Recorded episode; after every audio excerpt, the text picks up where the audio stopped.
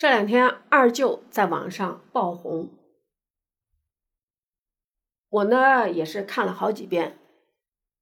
说实话，主播文笔很好，画面的处理呢很朴素，很感人。我呢也是把它发到了我们家的群里，发到了我几个好朋友的群里。希望大家都看一看，很艰难的人生，很朴素的人生，同时呢，也是一个很奋进的人生，可以说很励志。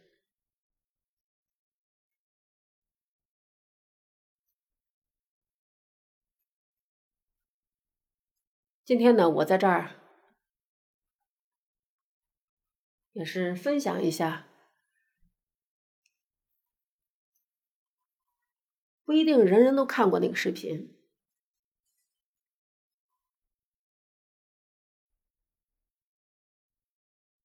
村里人喊二舅，叫他歪子，因为残疾，他走起路来像一张拉不开的弓，永远抬着左脚，佝偻着，左手拄着木质单拐，右手撑着木浆锯。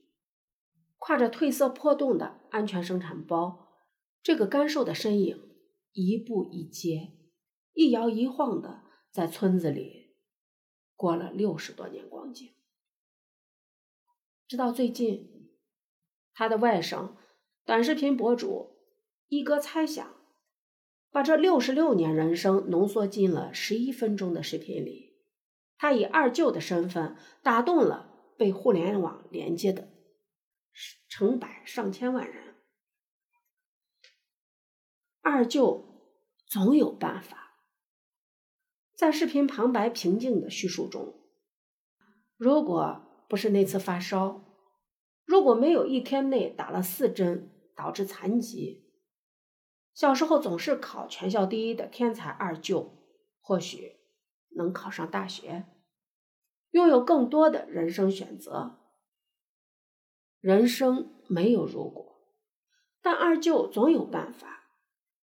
一哥在采访时清楚的记得，二舅的口头禅是：“这东西还用学吗？”他用了三天时间看会了木匠活儿，开始做木工。有木匠手艺，会电工，甚至还会一点针灸的他，是那种村里的能人。拎着熏香米醋桶改的工具箱，他给留守老人占比达百分之八十的村庄修插线板、修收音机、修燃气灶、修洗衣机。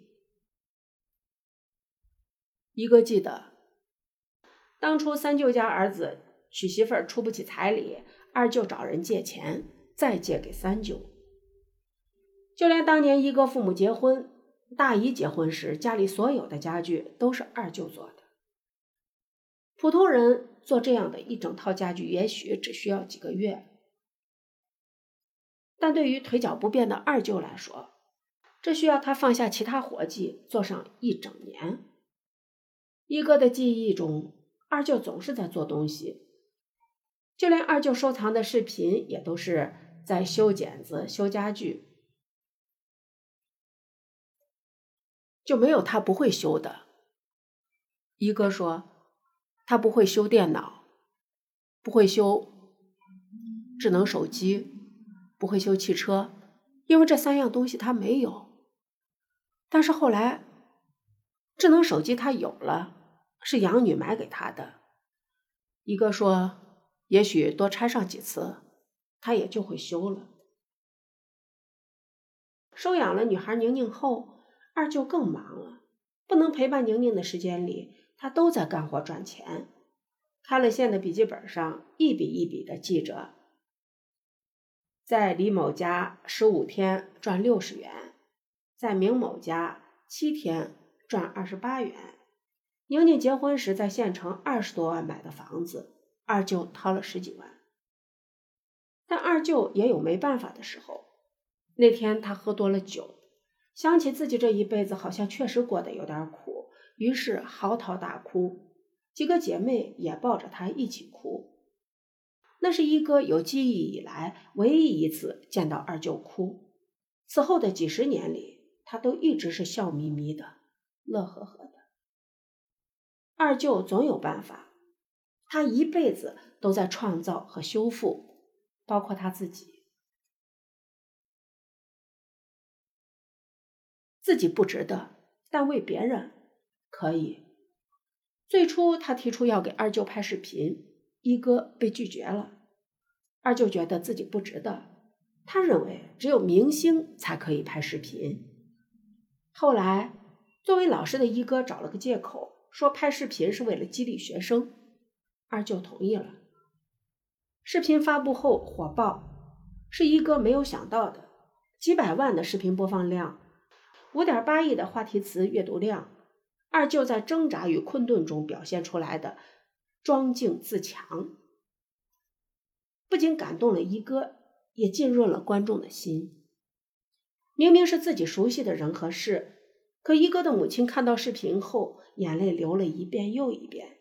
他看了可能有几十遍。原本挺内敛的人，背着我们几个，把自己关在屋里哭了好久好久。大姨哭了，其他的舅舅哭了，宁宁也哭了。